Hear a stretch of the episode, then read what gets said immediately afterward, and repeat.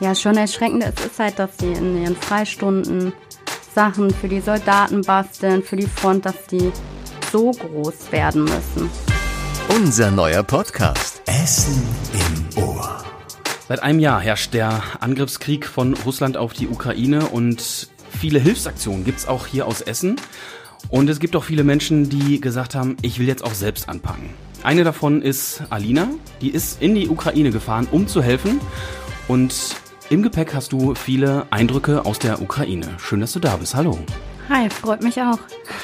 Also dir, Alina, und euch Zuhörerinnen und Zuhörer, herzlich willkommen zu einer neuen Folge vom Radio Essen Podcast Essen im Ohr. Ich bin Fabian Schulenkorf und ja, ich möchte jetzt schon eine Warnung aussprechen, dass ich befürchte, dass wir teilweise drastische Schilderungen aus der Ukraine, also aus einem Kriegsgebiet hier in dieser Folge haben. Wir haben aber auch andere, ich sag mal, weniger harte Folgen hier beim Radio Essen Podcast Essen im Ohr mit Musikern, mit einer Gefängnisleiterin und einem Schlangenbändiger, unserem Oberbürgermeister Thomas Kufen und viel mehr. Um keine Folge davon zu verpassen, abonniert am besten diesen Podcast. Es gibt aber auch Folgen über eben diesen Ukraine-Krieg und dessen Folgen wie wir zum Beispiel in Essen Geflüchtete aufnehmen können, wie wir mit der Energiekrise umgehen können und wie die Menschen aus der Ukraine selbst den Krieg erlebt haben. Das könnt ihr alles auch nochmal nachhören. Die Links dazu packe ich euch in die Show Notes. Ja, am 24. Februar 2022 sind russische Truppen in die Ukraine einmarschiert. Seitdem führt Russland einen Krieg gegen die Ukraine. Es gibt 7000 Tote, 11.000 Verletzte und 8 Millionen Menschen sind aus der Ukraine geflohen, haben ihre Heimat verlassen und das sind nur Schätzungen. 8000 leben jetzt auch in Essen. Den Krieg in der Ukraine erleben wir aus Bildern aus den Nachrichten, aus Tönen hier bei Radio Essen zum Beispiel. Und für mich so ein Bild, was stellvertretend für diesen Krieg steht, ist das Bild von einer Frau, ich schätze sie auf Mitte 40, zwei Kinder dabei, ein Mädchen an der Hand, an ihrer Hand, ich vermute ihre Tochter mit einem Kuscheltier in der Hand und noch ein Junge, der ist ja in meinem Alter, Rucksack auf, Bauchtasche und das ist ein Bild von der Flucht aus der Ukraine. Das, also äh, bei diesem Bild allein, da habe ich einen richtigen Schauer bekommen und Alina, wenn ich dir jetzt hier ein Bild auf den Tisch legen würde oder beziehungsweise was würdest du uns für ein Bild aus der Ukraine auf den Tisch legen? Mm, ja, ist schon eine schwierige Frage am Anfang. Ich glaube, es gibt viele Bilder, die man hier auf den Tisch legen könnte. Mhm. Aber ich glaube, was mich persönlich besonders getroffen hat, war in einer Schule, in der wir in der Ukraine waren, als die Kinder für die Soldaten an der Front Kerzen hergestellt haben aus Konservendosen und Tarnnetze für die Soldaten und der Bunker, der ähm, unter der Schule ist. Dieses Bild würde ich dir schon gerne mal hier hinlegen. Mhm. Dann haben wir gleich einen bildlichen Einstieg von vor Ort. Der Radio Essen Podcast Essen im Ohr ist ein Podcast mit Persönlichkeiten aus der Stadt, wo wir Persönlichkeiten aus Essen kennenlernen möchten. Alina, du als helfende Kraft für die Ukraine bis heute hier und ich freue mich, dass du da bist und deine Geschichten teilen möchtest. Traditionell gibt's aber immer erst noch den Steckbrief, in dem wir dich ein bisschen näher kennenlernen. Wir haben uns äh, vorher darauf geeinigt, dass du nur deinen Vornamen nennst. Das ist Alina. Genau. Wir haben aber noch zwei, drei weitere Punkte. Ja. Du bist geboren am? Am 22. Juni 1993. In? In Essen. Und deine aktuelle Berufsbezeichnung? Ich bin Praxismanagerin. Bist du bescheiden? Ja. Warum frage ich das? Weil du hast einen guten festen Job und sagst, ich fahre in die Ukraine, ich will da helfen. Warum hast du diese Entscheidung getroffen? Mm, letztendlich hat mein Chef mich tatsächlich gefragt. An einem Arbeitstag kam er zu mir und hat gesagt, Alina, ähm, meine Frau, die fährt ja mal in die Ukraine und hilft dort vor Ort. Ähm, die suchen noch Fahrer, hättest du Lust mitzufahren? Da habe ich gesagt, ja, wann denn? Und dann hat er gesagt, nächste Woche. Und dann habe ich gesagt, ja, mache ich eigentlich nicht lange drüber nachgedacht und einfach direkt gesagt, ja, mache ich. Und dann ja, war alles schon direkt in Planung. War das dann muss jetzt muss ich mich mal ganz konkret fragen, war das Arbeitszeit, war das Urlaub? Das war Arbeitszeit. Also ich wurde dann von meinem Chef freigestellt. Ja. Und was hat, also, was ist ähm, das für eine Situation von ähm, deinem Chef und seiner Frau, wie die in der Ukraine helfen? Wie kam es denn dazu überhaupt? Mm, Die Frau, die ähm, war bei einer Organisation tätig ähm, für die Ukraine, eine ehrenamtliche Organisa Organisation Lebenberg Willkommen. Und ähm, ja, das ist jetzt auch ein Verein geworden ähm, seit Januar. Ja, und die hat da von Anfang an seit der ersten Fahrt halt ehrenamtlich mitgeholfen. Und mein Chef hat halt auch sehr viel davon erzählt und auch in unserer Praxis dann ähm, ja, Flyer verteilt für Spenden, Aufrufe. Ja, und so kam ich dazu. Lemberg äh, ist eine Stadt. Genau, die ist ähm, so ziemlich an der Grenze und da sind ähm, die anderen zuvor hingefahren. Ich bin allerdings mit den anderen nach Rifne gefahren, also ein bisschen weiter rein. Lemberg ist noch in Polen, ne? Nee, Nee, ist schon in der in der Ukraine. Ukraine, genau. Mhm. Und wie hast du das dann umgesetzt? Das Motto Lemberg, wir kommen. Habt ihr euch in einen Transporter gesetzt, seid losgefahren? Mit wem bist du gefahren? Wie kam es allein schon zu diesem Weg in die Ukraine? Also ich bin mit dem ersten Vorstandsvorsitzenden des Vereins gefahren, mit dem Matthias Beere. Ähm, wir, jeder Transporter ist voll, vollgepackt äh, mit den ganzen Sachspenden und man fährt immer zu zweit, dass man sich auch abwechseln kann, weil es ist ja schon eine lange Fahrt und wir fahren halt in einem durch. Ähm, dann haben wir uns vorher alle in Essen auf einer, ja, auf einem Parkplatz vor der Autobahnauffahrt getroffen. Ähm, ja, und haben dann besprochen, dass wir uns alle kurz vor der polnischen Grenze ähm, an einer Tankstelle treffen. Ja, und das haben wir dann gemacht. Dann sind wir ein paar Stündchen gefahren, waren dann irgendwann in Polen, haben uns alle getroffen, haben unsere Schilder auf äh, die Autos geklebt. Ja, und sind dann zur polnischen Grenze gefahren Was für Schilder? dass da halt steht, dass wir ein Hilfstransport sind, dass das halt auf Ukrainisch da steht und auf Deutsch und auf Englisch, dass man halt weiß, dass wir zum Helfen kommen. Gab es da Probleme oder wie war das da an den, allein schon an den Grenzübergang, Überge Grenzübergängen? Ja, an der polnischen Grenze gab es Probleme, ähm, weil wir haben ja Mietfahrzeuge bekommen und da haben wir natürlich nicht den originalen Fahrzeugschein, sondern nur eine Kopie. Ja, und dann haben die an der polnischen Grenze gesagt, ihr könnt zwar reinfahren, aber wir können euch nicht garantieren, dass ihr auch wieder rausfahren könnt. Ja, für uns war aber klar, wir fahren auf jeden Fall rein, auch wenn wir dann Umweg in Kauf nehmen müssen und über eine andere Grenze zurückfahren müssen. Aber der Aufenthalt an der Grenze hat schon vier Stunden gedauert. Und wenn man dann da steht und man steht an der polnischen Grenze und direkt gegenüber, also ein paar Meter weiter, ist die ukrainische Grenze. Ja, und dann siehst du da direkt die Soldaten, die bewaffnet sind. Und dann denkst du dir, wenn du da die ganze Zeit sitzt und hinschaust, hier, okay, vielleicht doch nicht so schlimm, wenn wir wieder zurückfahren für einen kurzen Moment. Aber ähm, ja, das ging auch ganz schnell wieder vorbei. Was fühlt man, was denkt man, wenn man auf dem Weg nach Polen beziehungsweise in die Ukraine ist? Ich kann mir vorstellen, dass so Gedanken sich ganz schön entwickeln vom Parkplatz in Essen zum Grenzübergang in Polen. Ja, da, also auf der Fahrt habe ich ehrlich gesagt noch gar nicht so wirklich extrem darüber nachgedacht. Erst halt, als ich die Soldaten gesehen habe und wusste, okay, jetzt gerade bist du noch in Sicherheit und wenn du jetzt ein paar Meter weiter fährst, kann dir einfach niemand mehr Sicherheit garantieren. Und du weißt nicht, was passiert. Und da hatte ich am Anfang schon kurzzeitig ein mulmiges Gefühl, was mir die Mitfahrer aber auch schnell genommen haben und was auch wirklich sehr schnell wieder vorbeiging. Wie konnten die das nehmen? Ja, die, die haben halt gesagt, dass man sich da sehr schnell dran gewöhnt und man weiß ja auch, dass die vorher schon fünfmal da waren und alles gut gegangen ist. Ja, Das heißt, diese Hilfstransporte finden regelmäßig noch statt? genau. Wie oft ungefähr? Ja, so alle zwei bis drei Monate. Was hattet ihr im Gepäck? Was hattet ihr dabei? Oh, wir hatten Kleidung dabei, Babynahrung, Tiernahrung, ähm, ganz viele Lebensmittel, Medizinprodukte, Medizingeräte, ähm, Stromgeneratoren. Ähm, boah, wir hatten so viel dabei. Bettdecken.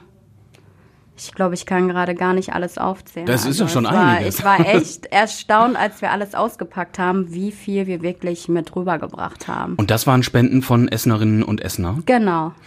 Wo habt ihr die dann ausgepackt? Ähm, an verschiedenen Stellen tatsächlich.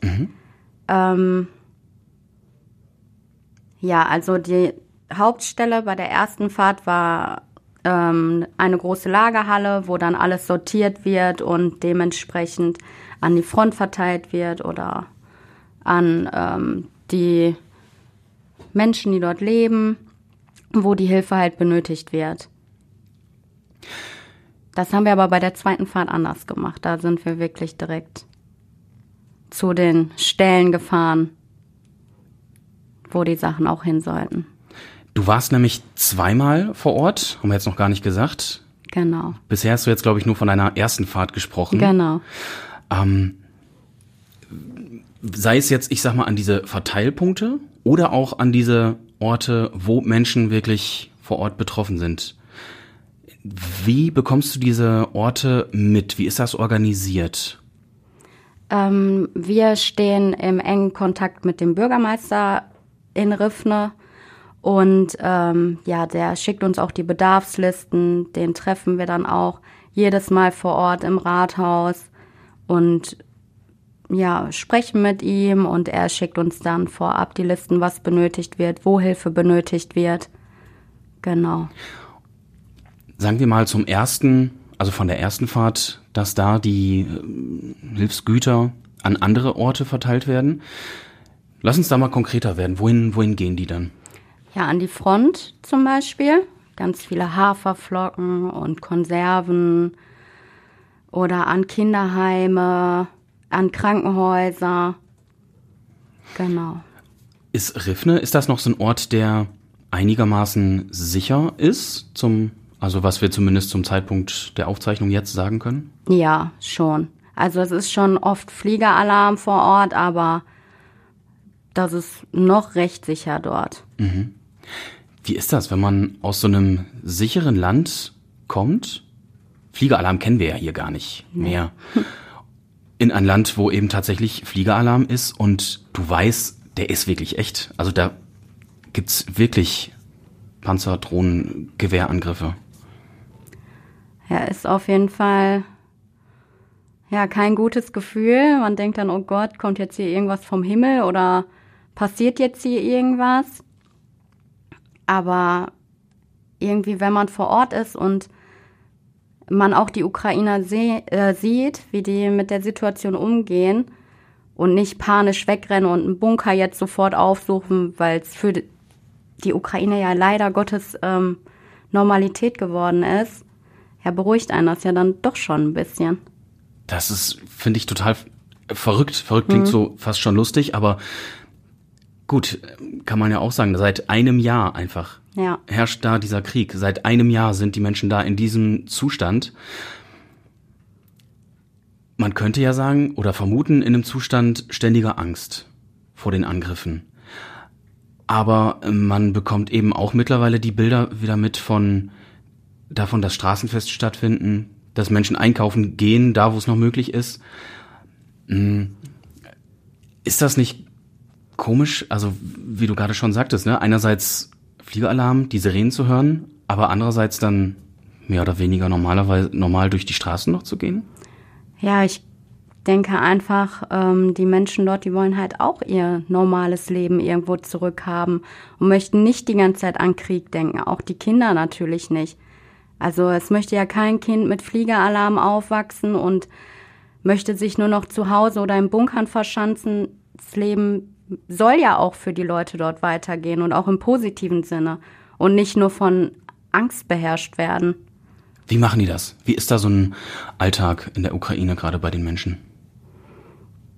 Also die Kinder, die gehen ganz normal zur Schule und ähm, haben halt ihre Schutzbunker, wenn irgendwas ist, die auch mit Internet ausgestattet sind, damit, wenn irgendwas ist, die Kinder natürlich ihren Eltern Bescheid sagen können, dass alles in Ordnung ist. Ähm, ja, nur was halt ja schon erschreckend ist, ist halt, dass sie in ihren Freistunden Sachen für die Soldaten basteln, für die Front, dass die so groß werden müssen. Und wir waren bei unserer ersten Fahrt, das war kurz vor Weihnachten, da haben wir Schokonikoläuse mitgebracht und die in den Schulen verteilt. Ja, und man kann sich einfach nicht vorstellen, wie unfassbar die Kinder sich einfach über so einen einfachen Schokonikolaus gefreut haben. Also die Augen, die wurden so groß und die Kinder haben sich auch gefreut, dass Menschen da sind, die den zuhören, die haben Lieder vorbereitet, haben Tanzstücke vorgeführt. Also das war echt, ich glaube, das hat mich auch dazu motiviert, nochmal mitzufahren, einfach wegen den Kindern. Das wäre auf jeden Fall auch noch meine Frage gewesen. Ich hatte ja gerade schon gesagt, oder du auch, dass du zweimal da warst. Was genau. war dein Gedanke nach der ersten Fahrt, als du zurückgekommen bist? Ja, man hat dann natürlich erstmal alles Revue passieren lassen hat viel mehr darüber nachgedacht, als man zuvor darüber nachgedacht hat, weil man natürlich ganz andere Einblicke bekommen hat und natürlich auch die Menschen kennengelernt hat vor Ort. Und ähm, ja, die hat man natürlich auch in sein Herz geschlossen und macht sich dann auch Gedanken, okay, was machen die jetzt gerade und die haben jetzt vielleicht gerade keinen Strom oder keine Heizung bei Minustemperaturen. Und mir geht's jetzt gerade so gut und ich ärgere mich jetzt gerade, weil momentan alles ein bisschen teurer geworden ist, da denkt man dann natürlich auch noch mal ganz anders drüber nach und ist dann echt froh, wenn man mal die Heizung hochstellen kann. Ja. Das wäre dann auch, ist das dann so die Art, wie du jetzt anders auf den Krieg, also und auf die Ukraine guckst? Im Gegensatz zu den Bildern, die wir in den Nachrichten und Ähnlichen sehen? Ja, auf jeden Fall. Mhm. Was hat dir dann gesagt, ich fahre nochmal? Hm, das war eigentlich ganz klar für mich. Erstmal ist die Gruppe mir sehr ans Herz gewachsen, der Verein, mhm. Lemberg Willkommen. Und ähm, ja, dann stand es stand eigentlich direkt fest, dass ich nochmal mitfahre. Diese Gruppe, wie viele Menschen sind das? Also der Verein, der hat schon einige Mitglieder. So, boah, ich kann das gar nicht so genau sagen. Eher 10 oder eher 50? Nee, so, ja, so 30 bis 50 würde ich sagen. Mhm. Und Fahrer, ja, sind auch 20 bis 25 würde ich mal schätzen. Mhm. Also mit 20 Leuten ungefähr seid ihr dann in die Ukraine genau. gefahren, nach Rivne. Genau. Wo wart ihr dann untergebracht? Ähm, ja, in einem Hotel. Mhm. Genau. Und auch in diesem Hotel war dann ich sag mal in Anführungsstrichen, alles wie immer? Nein, da ist nicht alles wie immer gewesen. also bei der ersten Fahrt waren wir in einem Hotel, da kamen wir da an und es war ja schon dunkel, es war ja abends. Ja, und da war gar kein Licht. Also in der ganzen Stadt war gar kein Licht, nur die Scheinwerfer vom Auto hat man gesehen. Es gab keine Straßenlaternen, nur die Supermärkte waren halt beleuchtet, weil die Notstromaggregatoren hatten. Ja, und dann sind wir in das Hotel reingegangen und an der Rezeption war dann eine Dame mit einer Kopflampe. Ja, und dann mussten wir in die siebte Etage mit unseren Koffern, hatten natürlich kein Licht und äh, ja, kein Strom und mussten dann da schlafen. Da wart ihr dann wie lange untergebracht? Zwei Tage. Mhm. Also wir haben zwei Nächte dort geschlafen. Mhm. Und dann hast du erzählt, wart ihr in der Schule. Was habt ihr da noch gemacht? Genau, wir waren dann in der Schule, waren beim Bürgermeister im Rathaus und sind dann anschließend noch ähm, zu einem Heim für besondere Kinder gefahren. Das ist ein Heim für Menschen mit körperlicher und geistiger Behinderung. Und das war auch sehr emotional. Also die haben auch wirklich so schöne ähm,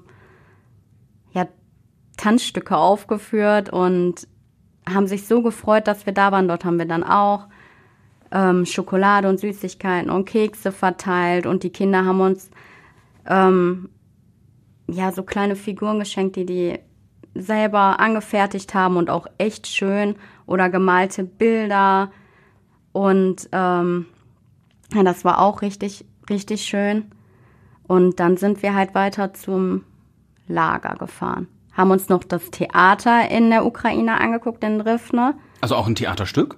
Nee, da war ja kein Strom. Ah, okay. Wir mussten da wirklich mit unserer Taschenlampe reingehen. Man konnte auch kaum was sehen. Aber ähm, ist das so ein besonderes Theater? Ja, das äh, gehört von. Es gibt eine Dame, die für uns zuständig ist. Sie heißt Helena.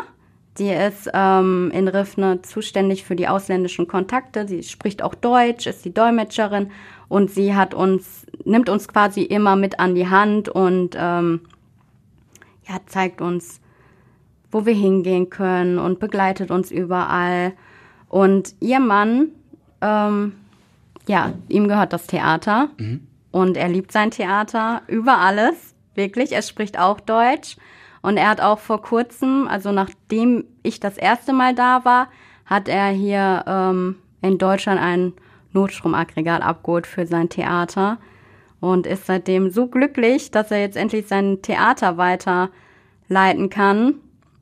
Das heißt, in Riffne? Genau. Selbst im Krieg? Genau. Finden da Theatervorführungen genau. statt? Wie kriegt man das denn hin? Also ich sage jetzt nicht nur technisch, mit dem Notstromaggregat, sagtest du schon. Mhm.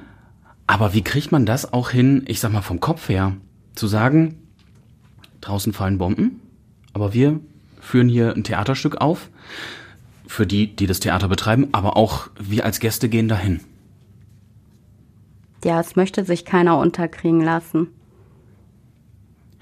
Wie hast du die Menschen da erlebt? Das klingt für mich, als würden die sich, wie du schon sagst, nicht unterkriegen lassen, als wäre das eine starke Nation, die nicht nachgibt, die sagt, wie du schon sagst, wir lassen uns nicht unterkriegen, wir machen weiter. Eine sehr starke Nation.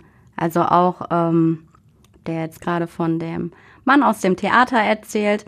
Er ist über 60, darf natürlich aus der Ukraine ausreisen, hat dann sein Notstromaggregat geholt, aber er hat sich jetzt freiwillig, obwohl er nicht müsste, für die Front gemeldet weil er sagt, er liebt sein Land, er liebt seine Stadt und er möchte ja sein Land verteidigen, seinem Land helfen.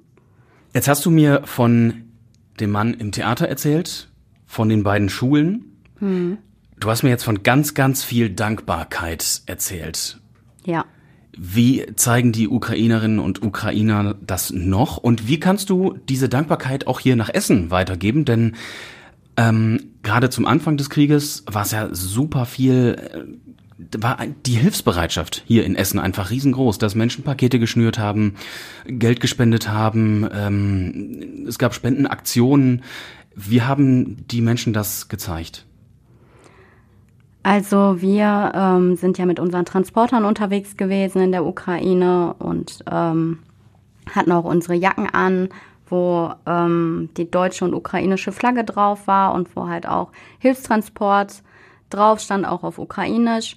Und man hat schon gemerkt, dass man von sehr vielen Leuten angesprochen wurde, die sich bedankt haben, ähm, dass wir kommen, dass wir helfen und dass sie sich einfach bedanken wollen, ohne dass wir irgendwie mit äh, den Personen gerade interagiert haben. Ähm, also die hat man einfach auf der Straße beim Vorbeilaufen gesehen und die kommen einfach zu dir und sagen Danke. Und ähm, ja, man wird total herzlich empfangen. Also wir kamen den einen Abend an, waren natürlich alle richtig müde und kaputt und dann wird man empfangen und obwohl es keinen Strom gibt und man wirklich mit Kerzenlicht essen muss, ist da ein prall gefüllter Tisch mit so viel leckeren ukrainischen Spezialitäten und du denkst dir, boah, das war einfach mega lecker und ja, die Leute, die bedanken sich so oft und man merkt auch, dass sie das nicht nur sagen, sondern dass sie das wirklich von Herzen auch so meinen. Und ich meine, wie krass ist das bitte? Ähm, jetzt stell mal vor, du hast hier deinen Job und ähm, gehst hier jeden Tag ins Radio und ähm, ja, und dann in der Ukraine ist einfach Krieg. Die jungen Männer haben auch studiert oder haben gerne Fußball gespielt, ähm, haben irgendeinen anderen Beruf, den die gerne machen und dann wirst du einfach quasi gezwungen, für dein Land zu kämpfen. Du hast gar keine Wahl, du kannst gar nicht abhauen oder so, sondern du bist jetzt einfach da und du musst einfach kämpfen. Und du hast einfach keine Wahl, genauso wenig wie die Kinder die Wahl haben und nicht wissen, sehe ich mein Papa wieder oder die Frauen, sehe ich meinen Mann wieder. Also der Bürgermeister in Riffne, der hat seine Frau jetzt seit einem Jahr nicht mehr gesehen und seine vier Kinder. Wo sind die, weißt du das? Die sind im Ausland, wo genau weiß ich nicht. Mhm. Aber das ist ja für die viel zu gefährlich hier. Also in der Ukraine. Äh, in der Ukraine, ja. genau. Mhm. Mhm. Mit welchen Gefühlen fährt man dann zurück? Mm, ich bin mit positiven, aber auch mit natürlich bedrückten Gefühlen zurückgefahren. Natürlich tun die Kinder mir leid und die Menschen dort leid. Und man weiß alles viel mehr zu schätzen, wenn man dann wieder nach Hause kommt, was man alles zu Hause hat. Und ähm, ja, andererseits hat man auch so viele schöne Momente dort erlebt und man merkt einfach, wie das Land zusammenhält und wie dankbar die Leute sind. Und man weiß, dass man geholfen hat und was Gutes tun konnte. Was ist denn das Schönste, was du in deinem Koffer im Gepäck auf deinem Rückweg mit hastest? Das Schönste mhm. ist ein kleines ukrainisches Herz in den äh, Farben der Ukraine. Ja, was ich von einem Mädchen geschenkt bekommen habe ähm, aus dem Heim für besondere Kinder, was sie selber gemacht hat und mir geschenkt hat. Das war das schönste Geschenk. Ach, schön. Und jetzt ist trotz all dieser ernsten Thematik, sehe ich ein richtig breites Lächeln auf deinem Gesicht. Das ist ja. schön. Alina, würdest du noch mal hinfahren? Ja. Das kommt wie aus der Pistole geschossen. Auch wenn dieses Bild gerade, ähm, während ich das ausspreche, total unpassend ist. Aber das kommt jetzt so schnell so entschieden. Ja. Die nächste Reise schon geplant? Hm, nee, noch nicht ganz. Aber wir treffen uns auf jeden Fall heute Abend alle und sprechen über die letzte Fahrt. Genau. Dann bring da mal ganz, ganz liebe Grüße vom Radio Essen Team mit das und vom ich. Essen im Ohr Team. Vielleicht kommst du ja nächstes Mal mit. ich liebäugel mit dem Gedanken. Ja. Sehr gut. Ja. Und ganz, ganz viel Anerkennung kriegst du von mir und ich glaube auch von ganz vielen Podcast-Hörerinnen und Hörern. Ich sage danke, äh, also wirklich zum einen für deinen Einsatz und auch, dass du jetzt hier warst und davon erzählt hast. Vielleicht möchte ja der oder die eine oder andere Essenerin oder Essener auch mal mitfahren. Ja. Wie wäre das möglich? Mm, ja, müsste uns einfach kontaktieren. Und ähm, ja, wir freuen uns natürlich über jeden Unterstützer, über jeden, der äh, mitfahren möchte, über jeden, der spendet, über jeden Kooperationspartner. Genau. Wie ihr das machen könnt, schreibe ich euch auch in diese Show Notes zu dieser Folge. Da könnt ihr dann auf einen Link klicken. Ähm, wie können Essenerinnen und Essener doch noch helfen? Also zum Spenden, mit Spenden zum Beispiel. Genau, durch mhm. Sachspenden oder halt ähm, Geldspenden weil die Transporter sind zum Beispiel gemietet. Die Miete, die ist ja auch hoch, die Spritkosten sind hoch. Ähm, es ist natürlich, man kann gezielter einkaufen gehen, wenn man Geldspenden hat, aber andererseits sind auch Sachspenden mega wichtig. Was ist so am wichtigsten? Denn nicht, dass Dinge überflüssig gespendet werden? Medizinprodukte, Medikamente, Medi Medizingeräte. Babynahrung, Babykleidung. Okay. Genau. Mhm. Dann sage ich nochmal Danke und ja, komme jetzt zum dir. Ende dieser Folge. Möchte euch noch darauf hinweisen, dass es aktuelle Nachrichten natürlich aus der Ukraine, aber auch aus Essen und der Welt jeden Abend im Radio Essen Podcast Tag in fünf Minuten gibt. Und was in der Woche hier in Essen und der Welt los war, das hört ihr im Radio Essen Wochenrückblick Podcast, dem Redebedarf. Ich bin Fabian Schulenkorf, bedanke mich nochmal bei Alina fürs Dasein, bei euch fürs Zuhören und die letzten Worte in dieser Folge gehören Alina.